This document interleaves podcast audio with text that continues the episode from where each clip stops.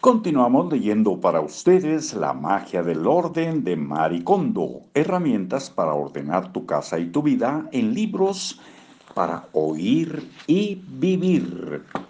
A ver qué tenemos por aquí. Dice Maricondo, por ejemplo, cuando una mujer con mucha ansiedad por el futuro elige a un hombre, es poco probable que seleccione a alguien porque le gusta y disfruta de su compañía.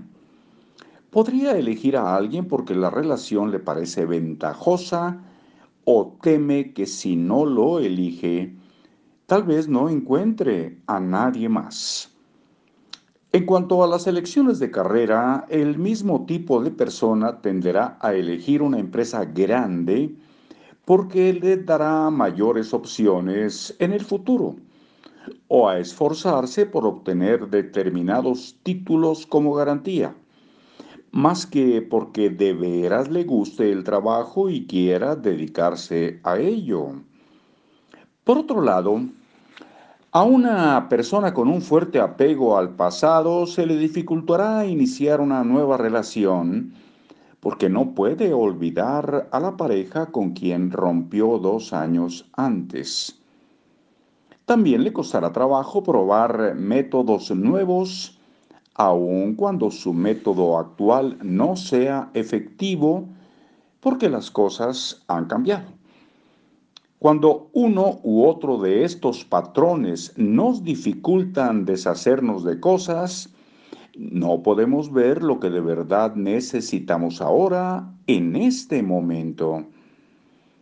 No estamos seguros de que nos satisfaría o que buscamos.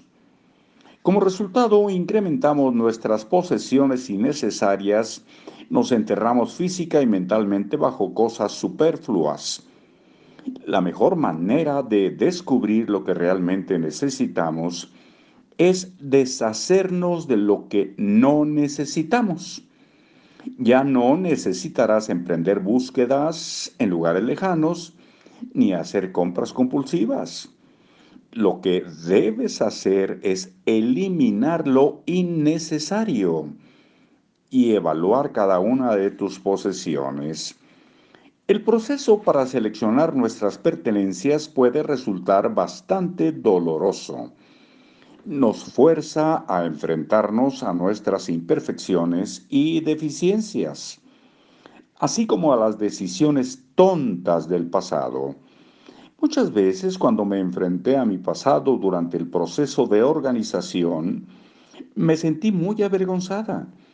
Mi colección de gomas perfumadas de la escuela, los artículos de anime que coleccionaba Anaim, a lo mejor es que coleccionaba en la secundaria, la ropa que compré en el instituto para parecer adulta y que no me quedaba bien en absoluto. Los bolsos innecesarios que compré solo porque se veían bien en la tienda. Las cosas que poseemos son reales. Existen aquí y ahora como resultado de las decisiones que nadie, sino nosotros, tomamos en el pasado está mal ignorarlas o desecharlas indiscriminadamente como si negáramos las elecciones que hicimos. Por eso estoy en contra tanto de dejar que las cosas se amontonen como de tirarlas sin la consideración apropiada. Hasta muy pronto.